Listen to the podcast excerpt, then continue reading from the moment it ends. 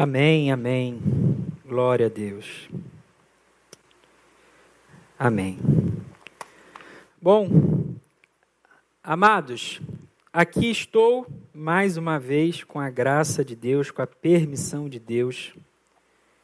Agradecer ao nosso querido pastor pelo convite, pelo privilégio, pela honra de estar aqui compartilhando com vocês mais uma vez uma palavra e eu chego aqui nessa manhã totalmente atravessado pela experiência recente de dor, de sofrimento, de fé, de milagre, de bondade, de misericórdia. Eu chego aqui com esse coração absurdamente grato, absurdamente atravessado por aquilo que vivi junto com a minha esposa, junto com os meus filhos, junto com amigos, junto com a igreja.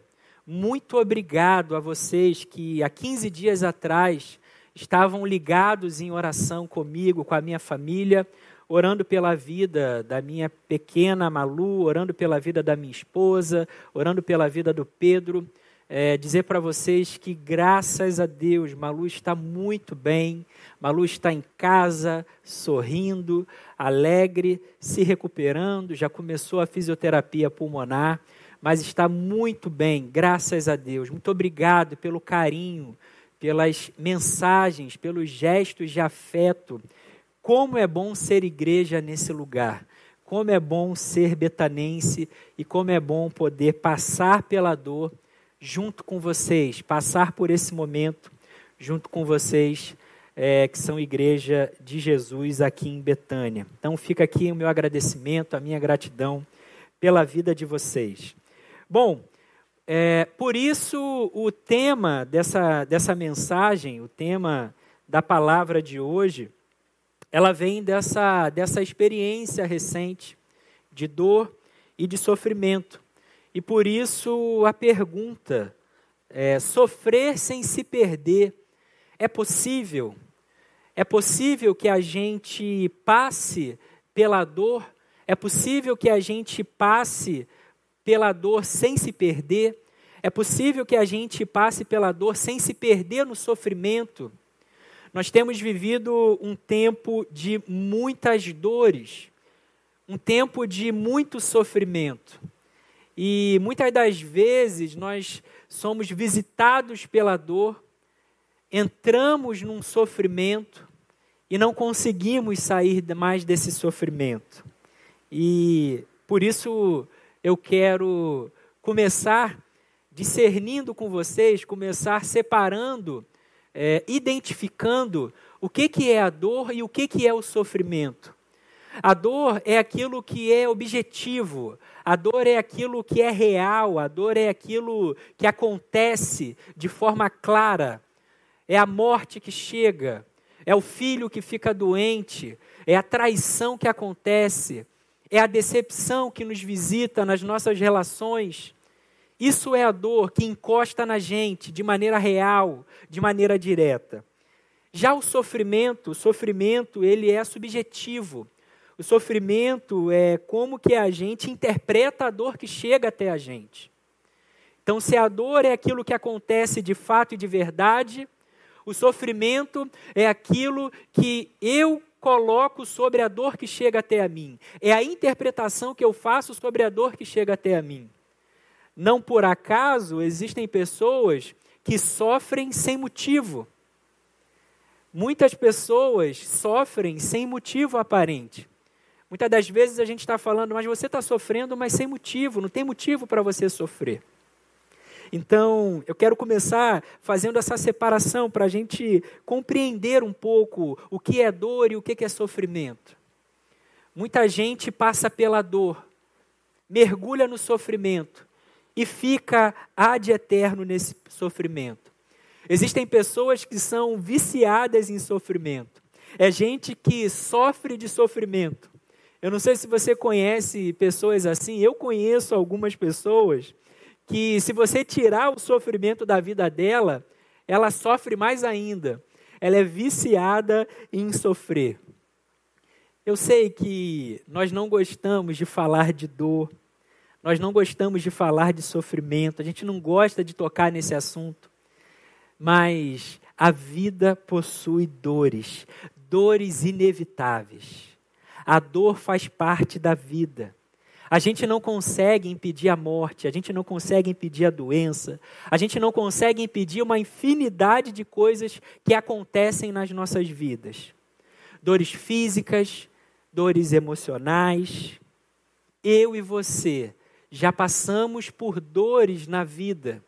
Talvez você esteja nesse exato momento passando por uma dor.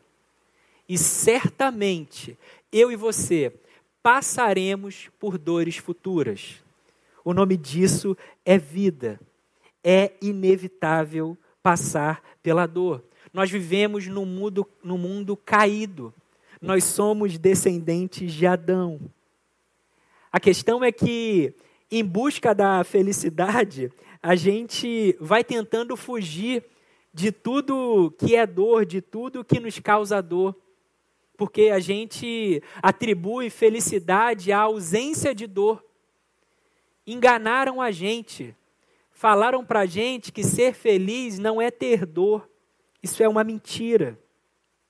E por causa disso, a gente vai construindo uma vida frágil, uma vida que, quando encontra-se com a dor, se despedaça, uma vida que é construída com delicadezas, com sutilezas. E quando a gente tem a dor no nosso caminho, a gente se despedaça. Qualquer tipo de dor que surge de forma inesperada, a gente meio que se surpreende. A gente acha que a dor é algo de outro mundo. Meus amados, nós que somos cristãos, nós que temos a Bíblia como a nossa bússola, que temos Jesus como nosso exemplo, nós não podemos ser surpreendidos com a dor. Se há um povo que deveria saber lidar com a dor, esse é o povo de Deus. Mas há pessoas que interpretam a dor como uma maldição divina. Tem gente que vê você passando pela dor, ou quando a dor chega na vida dessa pessoa, acha que está em pecado. Olha, ele está sofrendo porque tem algum pecado. Ele está passando por isso porque Deus está pesando a mão. Não, meus amigos, não, meus amados, não é assim. O nosso Deus é amor, o nosso Deus é bom. O nosso Deus é bom em todo tempo e usa a dor, usa a dor para nos ensinar, para nos moldar, para nos fortalecer. É verdade que a dor causa sofrimento, causa desânimo, causa tristeza, mas também é verdade que quando a gente passa pela dor, a gente pode se tornar pessoas muito melhores.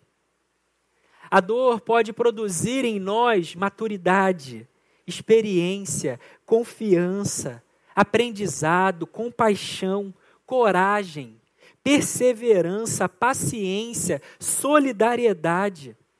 A dor ela pode criar caminhos de arrependimento, de confissões, de aproximações, de reconciliações. Vocês lembram a história dos dez ex-leprosos? Quando Jesus passa lá na aldeia e ele encontra dez leprosos, aqueles leprosos eram leprosos judeus e samaritanos. Você sabe que judeus e samaritanos não se bicavam, mas naquele contexto, naquele contexto de dor, eles se reconciliaram. A dor tem esse, tem esse poder de fazer a gente se reconciliar, de fazer a gente baixar a nossa bola a dor ela quebranta os orgulhosos. A dor baixa a bola dos soberbos, dos vaidosos, dos autossuficientes. A dor dissipa a ilusão que temos controle sobre todas as coisas. A dor, quando chega, ela faz isso com a gente. E a gente pode ser um bom aluno ou um mau aluno diante da dor. Diante da dor, a gente pode escolher aprender com ela, ou a gente pode se rebelar contra a dor que chega. Há uma decisão posta na mesa da nossa caminhada e da nossa existência. Bom, se eu sei então que a dor é algo inerente à vida, se eu sei que na vida eu terei dores, se eu sei que a vida não é um mar de rosas, se eu sei sim que a vida é maravilhosa, que a vida é bela, que a vida é uma dádiva, mas também é difícil, mas também tem choro, mas também tem momentos difíceis. Então a questão não é a dor. A questão passa a ser é o que, que eu faço com a dor que chega. A questão passa a ser é como que eu reajo diante das dores que me visitam no caminho.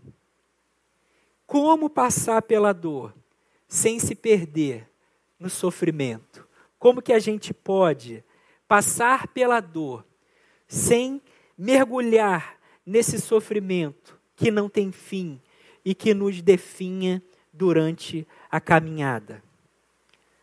Bom, eu tenho a Bíblia como um livro que me inspira, que me ensina, que me exorta, que me orienta. E eu quero, nessa manhã com vocês, ler uma história muito conhecida, curta, mas muito conhecida na Bíblia. A Bíblia, ela não é um manual. A gente tem a mania de falar, ah, não, a Bíblia é um manual. Não, manual é coisa chata de ler. Manual é chato, manual você tem que, você não entende muito manual, é chato. A Bíblia é um livro de histórias. A Bíblia conta para a gente histórias dentro de uma grande história, dentro de uma grande história de amor, de redenção. E eu quero, nessa manhã, ler com vocês o livro de Ruth, lá no Velho Testamento, no Antigo Testamento. Depois de Juízes, eu quero ler com vocês o livro de Ruth. Eu quero, nessa manhã, ler com vocês a história de três mulheres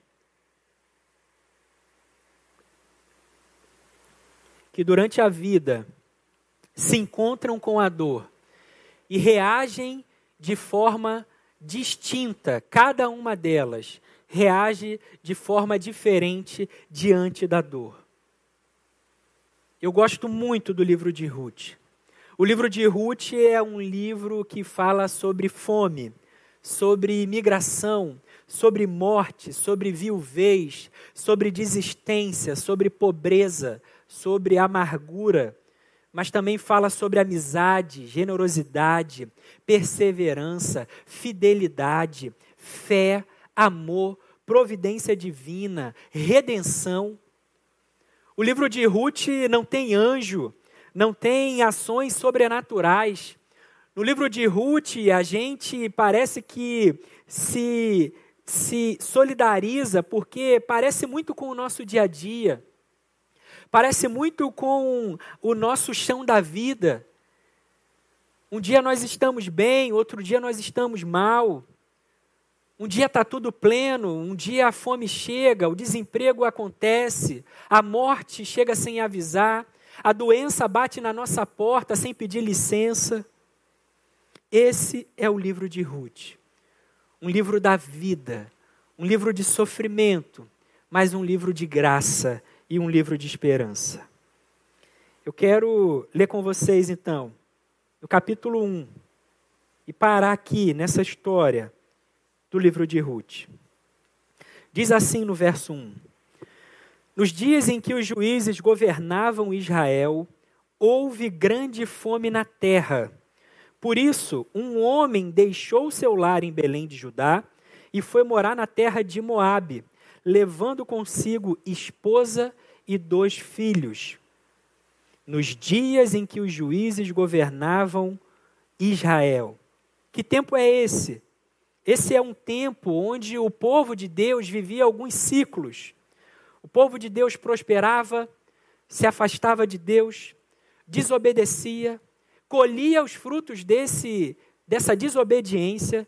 Depois Deus levantava um juiz. o povo se arrependia, depois prosperava e depois se afastava de Deus. E o ciclo continuava. A história acontece nesse contexto de juízo, de desobediência, a fome em Belém. A fome em Belém. Belém, a casa do pão. Olha que contraditório. A fome na casa do pão. E aí Elimeleque pega sua esposa e os seus dois filhos e vai para Moabe, vai para uma terra distante. Vai na direção de um povo que havia negado guarida, que havia se levantado contra Moisés lá na peregrinação. Os moabitas haviam perseguido o povo de Deus lá no deserto, lá na peregrinação, por isso que eles foram afastados, por isso que eles foram expulsos da congregação. Mas é lá em Moabe que Eliabe, que Elimeleque vai buscar uma alternativa, vai tentar fazer algo. Verso 2. O homem se chamava Elimeleque, a esposa Noemi. Os filhos se chamavam Malom e Quilion. Eram efrateus de Belém de Judá.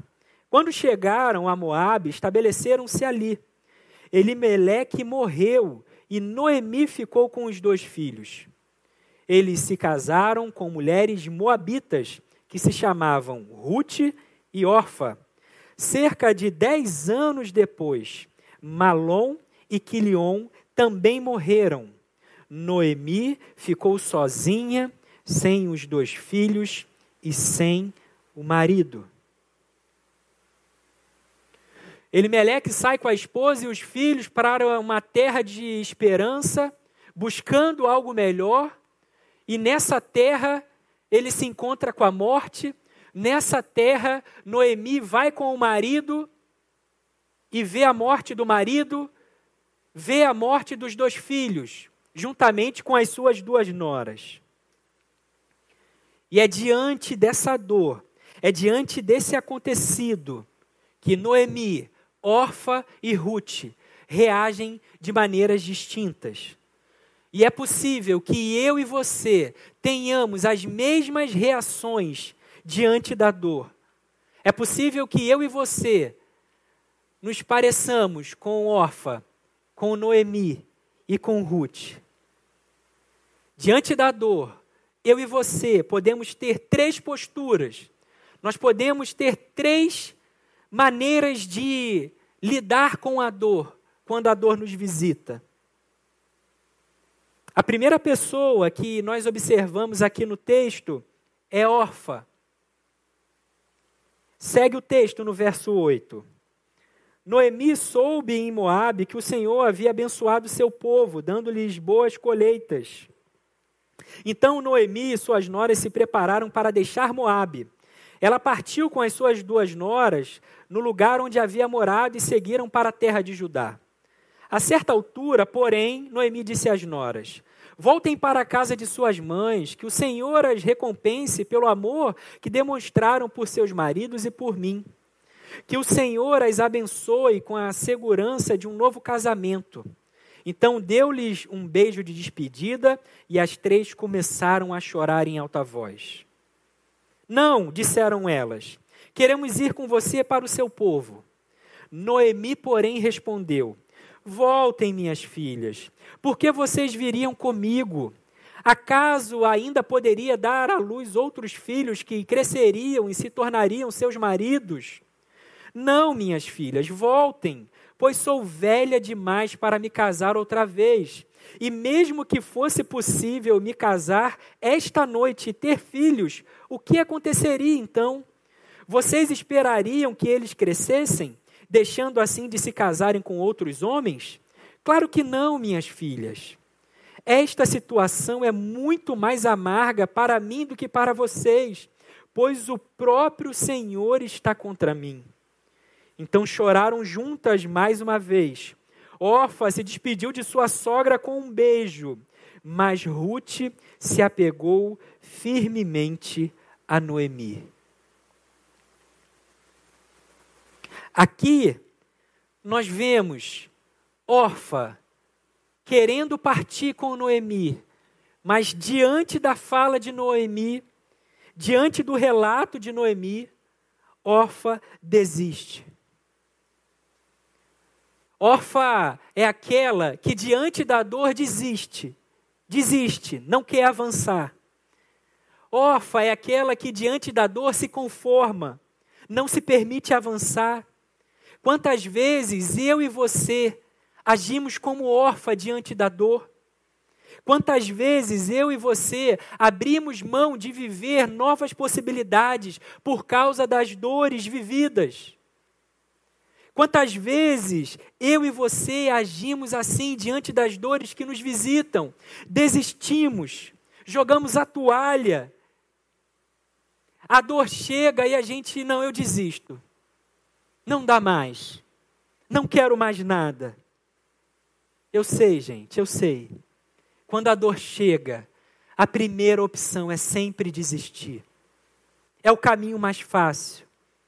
É o caminho mais simples. Acabou, vamos desistir. A dor chegou. Não tem mais jeito. Não tem mais solução. Não faz mais sentido continuar vivendo. Essa é a declaração de órfã diante de um cenário de dor, diante de um cenário difícil. Quantas vezes nós nos deixamos influenciar pela opinião das pessoas sobre nós e desistimos? Quantas vezes eu e você nos encontramos com Noemis pelo caminho? Gente que chega com um script pronto sobre a sua vida, sobre a minha vida. Gente que, com a melhor das intenções, descreve um cenário desfavorável. Mas ao descrever esse cenário, isso faz morada no nosso coração e faz a gente desistir, impede da gente prosseguir e viver nossas possibil novas possibilidades. Quantas vezes, diante de um decreto, diante de uma situação, eu e você nos colocamos no caminho da desistência, no caminho do conformismo, no caminho da frustração? Quantas vezes eu e você agimos como os dois discípulos no caminho de Emaús, buscando um lugar de conforto, buscando um lugar de descanso para as nossas dores, buscando um lugar de recolhimento. Não desista, meu irmão. Não desista, minha irmã. Nessa manhã, receba essa palavra vindo da parte de Deus. Não desista. A dor não tem a última palavra na sua vida. Se a dor te encontrou, se a dor te colocou no caminho de Emaús, Abra os seus olhos, veja Jesus caminhando com você, sinta o seu coração aquecido novamente e volta para Jerusalém, volta para a vida, volta para encarar os desafios que tem pela frente. Tem muita dor ainda para te visitar, sim, mas também tem muita alegria, tem muito sorriso, tem muitos feitos, tem muito milagre, tem muita fé na caminhada. Não desista das dores que te visitam no caminho. E talvez você possa falar, mas Júnior, olha só. Pensa bem, vamos, vamos deixar de, de florear essa história? Júnior, vamos parar de positividade. A dor chegou, Júnior. Júnior, a história diz que era muito difícil continuar. Três mulheres naquele tempo, voltando, retornando, seriam subjugadas, estariam largadas, viúvas. O cenário é muito difícil. Orfa agiu com razão. Orfa foi prudente, era arriscado, era mais seguro retornar para o seu povo. É verdade, você tem razão. Você tem razão. Mas talvez seja por isso que Ruth se tornou a bisavó de Davi e não órfã. Talvez seja por isso que Ruth apareça na genealogia de Jesus e não órfã. Talvez seja por isso que exista um livro de nome Ruth e não órfã. Talvez seja por isso. Não deixe que as dores da vida te paralisem. Não deixe que as dores que cheguem até você te façam desistir de caminhar. Você que está aí na sua casa, se você está com alguém aí do lado, pode ser que essa pessoa aí do teu lado seja uma órfã. Diz para essa pessoa aí do lado, ó, não desista de caminhar por causa das dores que te visitam. E se você está sozinho, fala para você mesmo, eu não desisto de caminhar por causa das dores que me visitam. Diz o poeta: toda dor é por enquanto. Toda dor é por enquanto. Não deixa essa dor te paralisar. Bom, a história segue. A história continua. E diz assim a história de que Orfa se retira da história, de que Orfa desiste. Mas Ruth e Noemi prosseguem. Vem comigo no verso 15.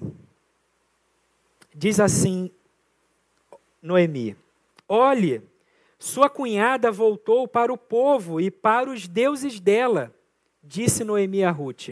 Você deveria fazer o mesmo. Noemi aqui está com cuidado, está com zelo pela vida das noras. Mas Ruth responde: Não insistas comigo para deixá-la e voltar. Aonde você for, irei, onde você viver, lá viverei. Seu povo será o meu povo, seu Deus, o meu Deus. Onde você morrer, ali morrerei, serei sepultada. Que o Senhor me castigue severamente se eu permitir que qualquer coisa, a não ser a morte, nos separe. Quando Noemi viu que Ruth estava decidida a ir com ela, não insistiu mais. Então as duas seguiram viagem. Quando chegaram a Belém, toda a cidade se agitou por causa delas. E disse: Será que é mesmo Noemi? perguntavam as mulheres. Não me chamem de Noemi, respondeu ela.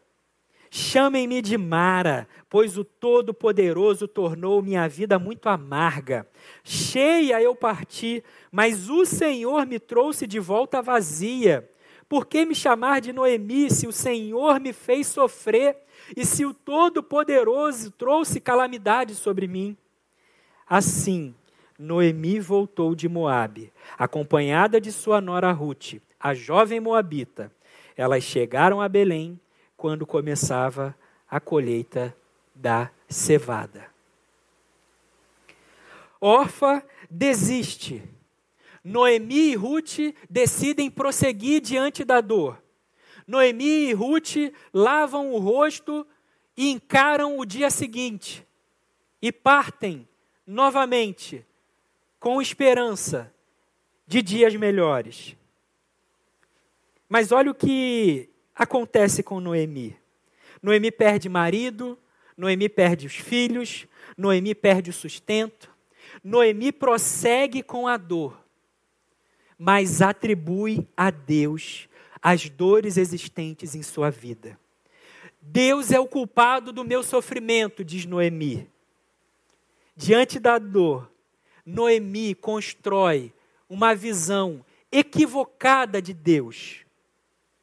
Diante da dor, Noemi constrói uma visão equivocada sobre Deus e sobre si.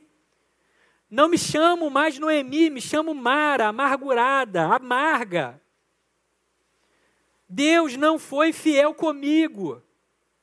A dor roubou de Noemi a compreensão de quem Deus era, de quem ela é.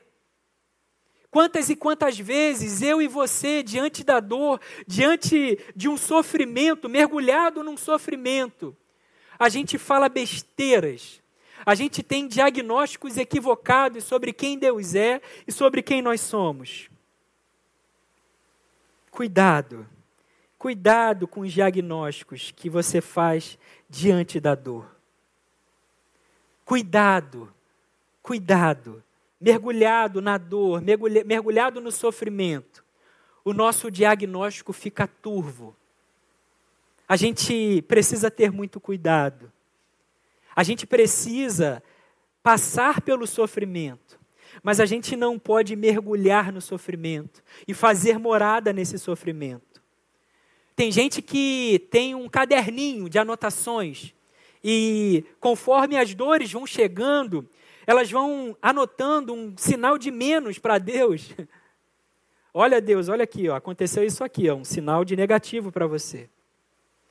Olha Deus, ó, o meu filho ficou doente, como assim? Fiquei desempregado. A morte chegou. Nada dá certo. Todos nós temos um caderninho de anotações onde a gente vai dando um negativo para Deus, vai colocando Deus de castigo na nossa vida. Tolos que nós somos. A gente não pode olhar para Deus através das circunstâncias, porque as circunstâncias mudam. Há uma semana atrás eu estava num leito de hospital, numa UTI, e agora eu estou aqui, alegre, vivo, feliz. Mas Deus continua o mesmo. Deus continua sendo fiel. Deus continua sendo bom, a despeito das dores que nos visitam. Cuidado com os diagnósticos que você faz diante da dor. Tem gente que acha que Deus é um remédio. Tem gente que acha que o Evangelho oferece um imunizante para as dores da vida. Não, gente. Não, gente. Meu irmão, minha irmã, o Evangelho, ele não oferece imunidade para a gente. O Evangelho oferece para a gente capacidade. Por causa do Evangelho, eu não me imunizo das dores. Por causa do Evangelho, eu me capacito para vivenciar as dores. Isso é o que o Evangelho faz. Por causa do Evangelho, eu vivo as dores da vida, sabendo que em Cristo eu tenho um bom ânimo para prosseguir. É isso que está na palavra. É isso que a gente precisa recuperar. Nós temos vivido um Evangelho que nos anestesia das dores da vida. Pessoas têm vivido um evangelho falso, um evangelho fake, que só promete alegria. E aí, quando a dor chega, e aí, quando o sofrimento vem, a pessoa não tem capacidade de lidar com o sofrimento. Porque construiu uma visão equivocada sobre Deus, sobre o Deus a quem ela serve. O Evangelho não é um caminho de imunidade. Nós não estamos imunes às dores da vida. Pelo contrário. Lá em João 16, 33 vai dizer: Tenho-vos dito isto, para que em mim tenham paz. No mundo tereis aflições, mas tende bom ânimo. Eu venci o mundo. Jesus não promete a ausência de dor, mas presença na dor. Essa é a promessa. Mateus 28, 20. Eu estarei convosco todos os dias, até a consumação dos séculos. A promessa de Cristo não é ausência de dor, a promessa de Cristo é companhia para nós. Emanuel, Deus conosco. Esse é o absurdo do evangelho, um Deus, Emanuel, um Deus comigo e contigo. Um Deus que está com a gente na hora da celebração, mas está com a gente na hora do sofrimento. Um Deus que caminha ao nosso lado. Jesus é aquele que caminha conosco no caminho de Emaús, no caminho das nossas desistências. Jesus é aquele que caminha ao nosso lado e, sob a iluminação do Espírito, a gente vai aprendendo sobre ele e aprendendo sobre Ele e ceando com Ele, o nosso coração se aquece. E a gente diz: não não está aquecido o nosso coração depois que eu me reuni com vocês, depois que eu fui à igreja, depois que eu li a palavra, depois que eu me reuni com pessoas que ministraram sobre a minha vida. Não está aquecido o meu coração? Está aquecido, então eu vou voltar para Jerusalém meus amigos, meus irmãos, Jesus nessa manhã te convoca a voltar para Jerusalém. Sai desse caminho de desistência, sai desse diagnóstico equivocado diante da dor que lhe visitou. cuidado, cuidado. Nós somos especialistas em deformar a nossa visão de Deus por causa das dores que nos visitam. E um conselho que eu deixo para você: diante das situações, diante dessas dores, diante do sofrimento, ajuste as lentes pelas quais você enxerga Deus, pelas quais você olha para Deus. Você precisa ajustar a sua lente. Na dor, na dor a gente não consegue enxergar. A dor rouba da gente a nossa sanidade. A dor rouba da gente a nossa capacidade de diagnóstico de quem Deus é. Por isso, certifique-se de estar enxergando Deus da maneira correta, da maneira como de fato Ele é. Tem muita gente passando pela síndrome de Pedro. Vocês conhecem a síndrome de Pedro? Vou falar para vocês o que é a síndrome de Pedro. Abre a sua Bíblia em Marcos 8, para eu explicar para vocês o que é a síndrome de Pedro. Marcos 8, lá no verso 31.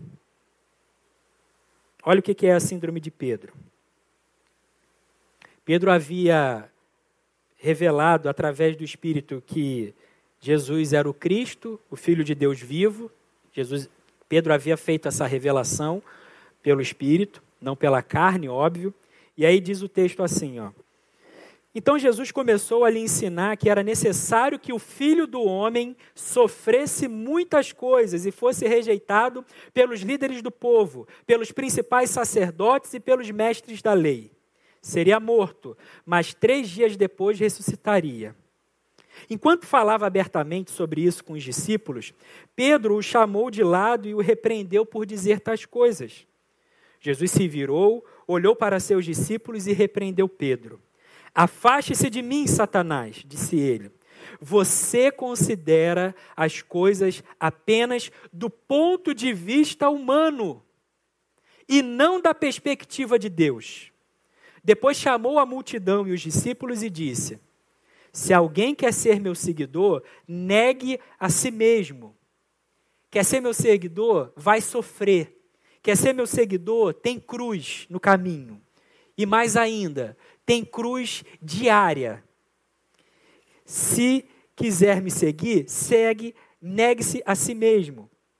Tome a sua cruz e siga-me. Se tentar se apegar à sua vida, vai perder, mas se abrir mão de sua vida por minha causa e por causa das boas novas a salvará. Pedro é aquele que caminha do lado de Jesus, mas caminha com um diagnóstico equivocado de quem Deus é. É a síndrome de Pedro. Quantas pessoas caminhando ao lado de Cristo, mas com um diagnóstico, com uma compreensão equivocada. Até diz que ele é o filho de Deus vivo. A questão é que aqui para Pedro, Deus, Jesus era o Senhor, Jesus era o Mestre, Jesus era o que fazia milagres. Jesus não podia ser o sofredor. A visão de Pedro era equivocada. Na visão de Pedro, Jesus não podia ser o servo sofredor. Talvez na visão de Pedro, Deus é o que mata, não o que morre. Por isso que Jesus vai dizer: você está considerando isso apenas do ponto de vista humano. A dor, o sofrimento que te visitou, calma, você está passando por ela. E talvez você esteja lidando com ela apenas da perspectiva humana. Mas Deus conhece a sua dor. Deus sabe o que você está sofrendo. E Ele está junto contigo nessa dor. E certamente você provará do milagre, da misericórdia, da graça de Deus. Síndrome de Pedro. Cuidado, cuidado. É por isso que tem gente colocando o fuzil na mão de Jesus. Tá? Do ponto de vista humano, está equivocado. O nosso Deus não mata, o nosso Deus morre na cruz para nos salvar. Bom, a gente precisa ter essa compreensão de que a dor pode fazer com que eu olhe para Deus de maneira equivocada. Por isso você e eu precisamos olhar para Jesus e encarar a dor como uma, uma maneira de amadurecer na fé, de amadurecer diante da vida. Não encare a dor como maldição. Encare a dor como meio, como graça, como transformação profunda na sua vida. Olha o que, que o apóstolo Paulo vai dizer lá em Romanos, no capítulo 5, no verso 3 e no verso 4 e 5. Olha isso. Também nos alegramos ao enfrentar dificuldades e provações, pois sabemos que contribuem para o desenvolvermos, para desenvolvimento de perseverança. E a perseverança produz caráter aprovado. E o caráter aprovado fortalece nossa esperança. E essa esperança não nos de decepcionará pois sabemos quanto Deus nos ama, uma vez que Ele nos deu o Espírito Santo para nos encher o coração com seu amor. É Paulo dizendo: alegre-se diante das dificuldades e das provações. Como assim, Paulo? Você está dizendo para eu sorrir? Minha filha está internada, vai ser entubada. Ah, vou me alegrar. Não. Não é essa alegria, não é essa alegria humana, não é essa alegria passageira. É uma alegria em Cristo. É uma alegria em fé. É uma alegria crendo que tudo que chega até a gente contribui, colabora para o nosso aperfeiçoamento que tudo que chega até a gente chega porque Deus está conosco e vai nos ajudar a passar por isso. E talvez você diga, Júnior, você diz isso porque você não conhece a minha dor. Você está falando isso porque você não sabe o que eu estou passando. É verdade, eu não sei o que você está passando, eu não sei qual é o seu sofrimento. Eu conheço as minhas dores. Eu já passei por muitas dores na vida. Já enterrei pai, padrasto, amigos. Minha esposa já teve uma gestação interrompida, seis meses. Eu sei o que é ter um caixão branco para enterrar. Eu sei o que é isso. Eu sei que dor é essa. Eu sei o que é dor. Eu sei o que é ter uma esposa com doença rara, por exemplo. Eu sei de tudo isso, mas eu sei que o amor de Deus é muito maior do que as dores que me visitam. O amor de Deus é muito, infinitamente maior do que o sofrimento que você está passando. Creia nisso. A palavra diz isso para a gente. Mais uma vez, olha o que, que o apóstolo Paulo nos ensina. Olha que coisa maravilhosa. Lá em Romanos, no capítulo 8, no verso 35, há uma das maiores declarações de amor. Olha o que diz: Quem nos separará do amor de Cristo? Quem? Será a tribulação, ou a angústia, ou a perseguição, ou fome, ou nudez, ou perigo, ou espada, como está escrito: por amor de ti, enfrentamos a morte todos os dias. Somos considerados como ovelhas destinadas ao matadouro. É isso, a vida é isso: tribulação, morte, perigo, fome, doença, dia mal, mas em todas essas coisas somos mais que vencedores por meio daquele que nos amou, pois estou convencido de que nem a morte, nem a vida, nem anjos, nem demônios, nem o presente, nem o futuro, nem quaisquer poderes, nem altura, nem profundidade, nem qualquer outra coisa na criação será capaz de nos separar do amor de Deus que está em Cristo Jesus, nosso Senhor. Aleluia! O amor de Deus está em Cristo Jesus, o nosso Salvador, o nosso Redentor, o nosso amado, o nosso refúgio, a nossa força. meus amados, que as dores atuais, que as dores que estão por vir, não deformem a visão que eu e você temos de Jesus. E por último, por último, para terminar, nós temos órfã, que desiste diante da dor. Nós temos Noemi, que prossegue, mas mergulha num sofrimento, que tem uma visão equivocada sobre quem Deus é e sobre quem ela é.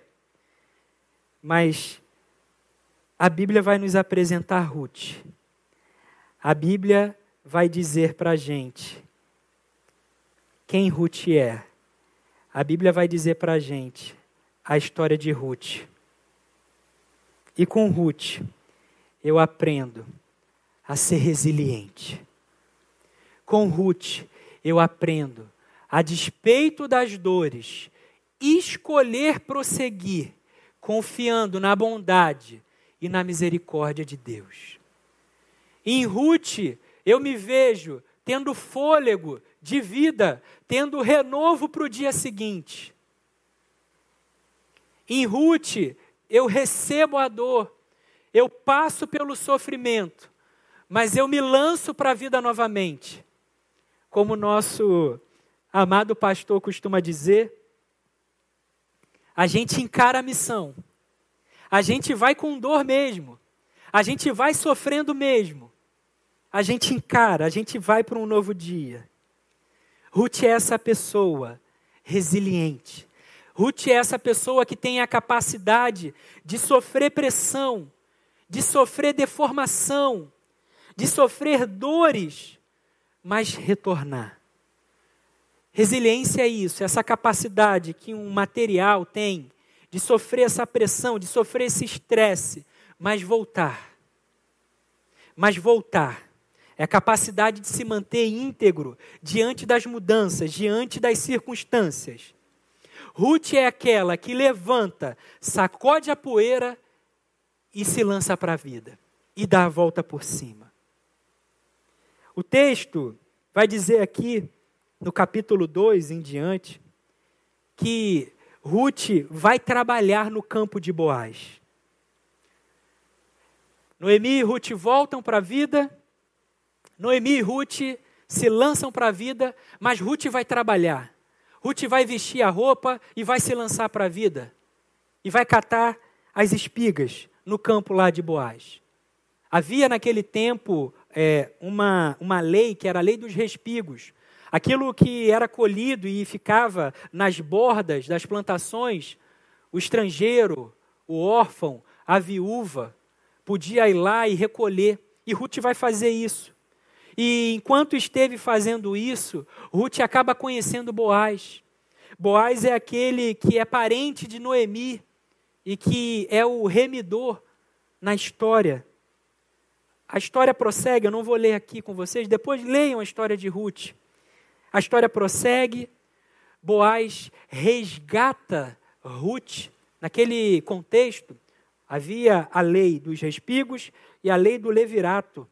A lei do levirato permitia que um parente resgatasse a mulher viúva e, junto com ela, todas as terras, porque essa lei apontava para a honra, para a continuidade, para que o filho dessa mulher, a filha dessa mulher, tivesse o nome da continuidade da família. Era o resgate. E Ruth é essa pessoa que se lança para a vida que lava o rosto e vai viver a vida. E, a despeito do que estava por vir, ela não sabia, ela sabia que era um tempo difícil. A sorte de, de Ruth é mudada. Ruth conhece Boaz. Ruth se casa com Boaz. Ruth se torna mãe de Obed, que é o pai de Jessé e avô de Davi. Ruth, portanto, foi bisavó de Davi.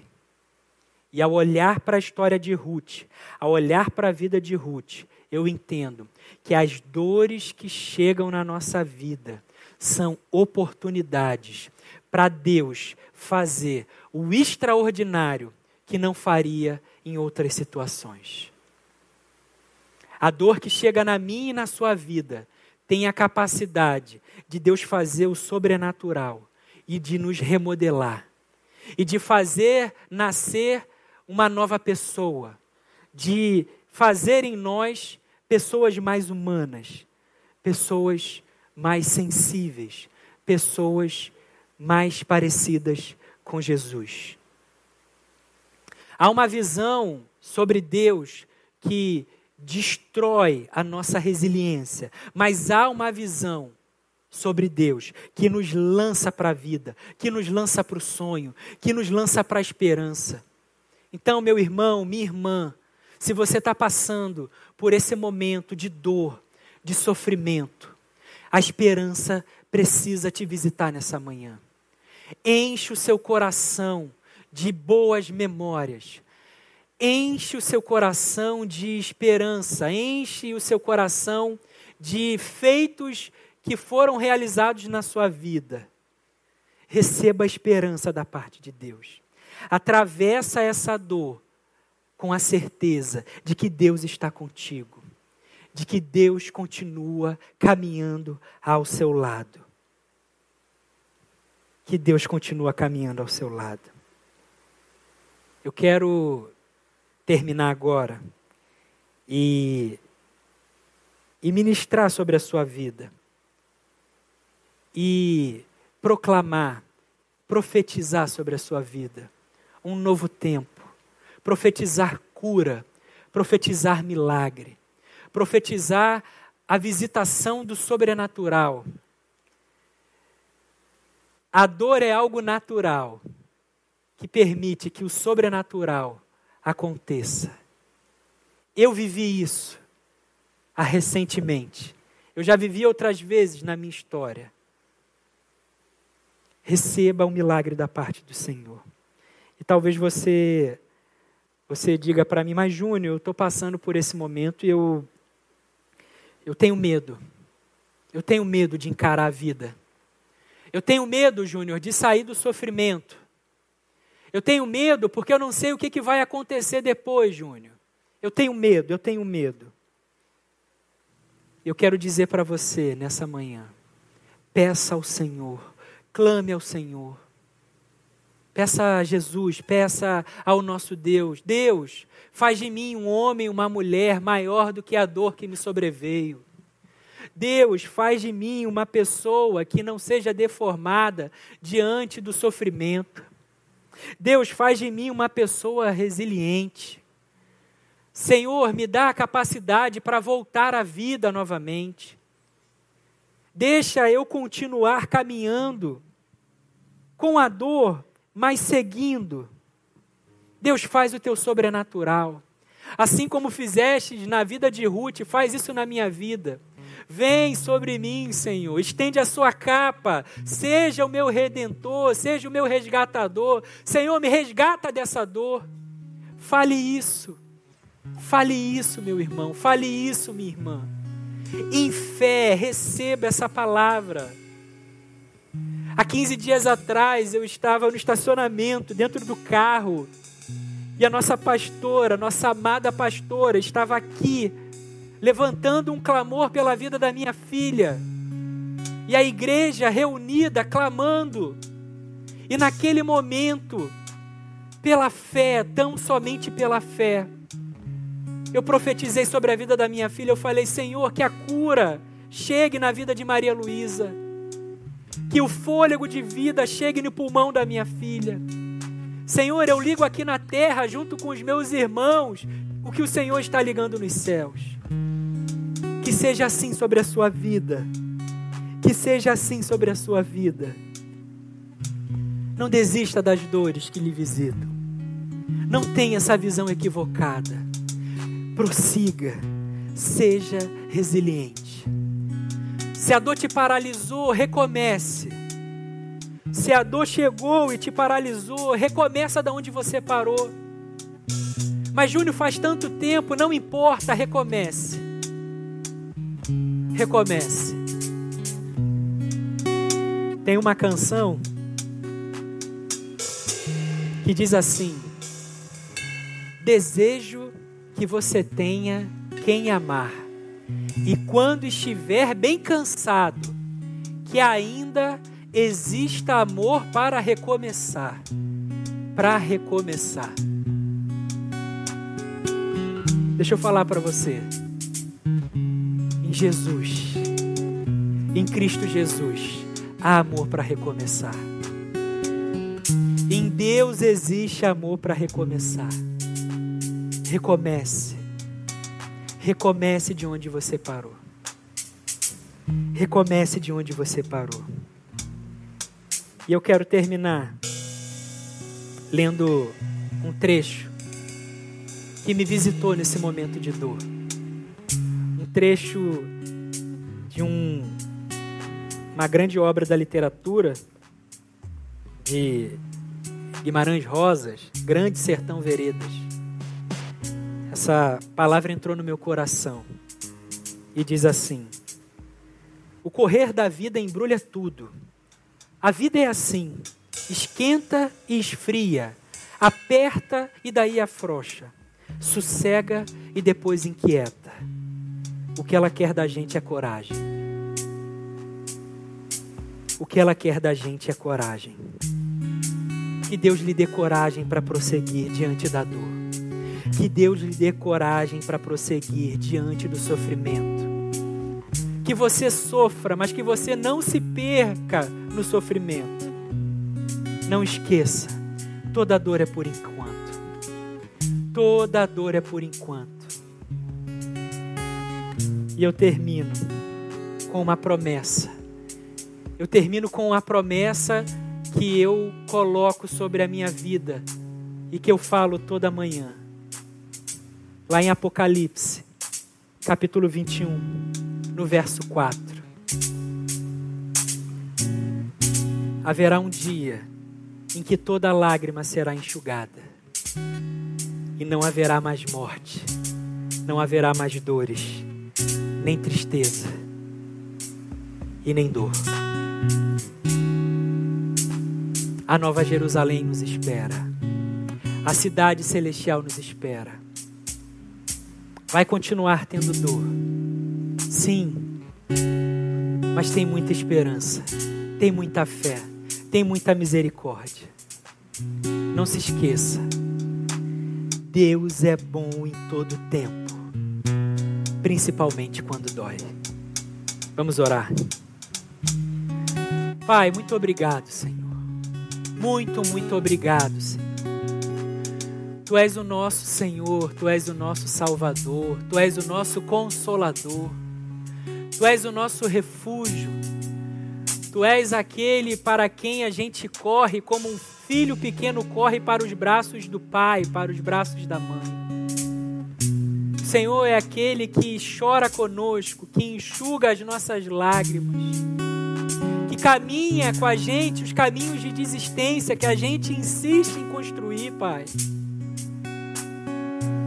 Mas o Senhor também é aquele que nos coloca de volta para a vida é aquele que nos faz lembrar da promessa, é aquele que intervém com o milagre, é aquele que aumenta a nossa fé. Tu és aquele, Senhor, que manifesta-se onde não há resposta. Tu és aquele que faz acontecer onde não há. Tu és aquele que confunde a sabedoria dos homens Tu és Deus, Tu és soberano, Tu és Senhor. Deus, em nome de Jesus, Pai, visita a nossa dor, visita as dores dos nossos irmãos nessa manhã. Abraça essa pessoa que está passando por um momento de sofrimento, Senhor. Acolhe ela com os teus braços de amor, Pai. Abraça Abraça, abraça, abraça, abraça, acolhe, consola, Senhor. Restaura, põe de pé quem está abatido, Senhor. Renova a esperança de dias melhores. Renova a esperança de que é possível. Mostra para a gente que os nossos olhos nos traem que os nossos olhos são limitados, que o nosso diagnóstico é humano, que tu enxergas de um outro lugar, que os teus propósitos e os seus planos não podem ser frustrados diante das dores que nos visitam, Senhor. Faz isso, Pai. Faz isso porque o Senhor é bom. Faz isso porque tu és um Deus de amor. Faz isso porque tu és um Deus de misericórdia. Faz isso porque a tua ira dura por um instante, mas o teu amor a vida inteira, Senhor. Muito obrigado, Senhor. Muito obrigado por essa palavra. Muito obrigado porque a gente sai daqui diferente, Pai. Que a gente vá para a vida novamente, para espalhar para testemunhar aquilo que o Senhor é e aquilo que o Senhor faz. Em nome de Jesus. Amém. E amém. Que Deus te abençoe. Que Deus te abençoe muitíssimo, muitíssimo. Até às 18 horas aqui com o nosso amado pastor, com uma palavra da parte de Deus para a sua vida.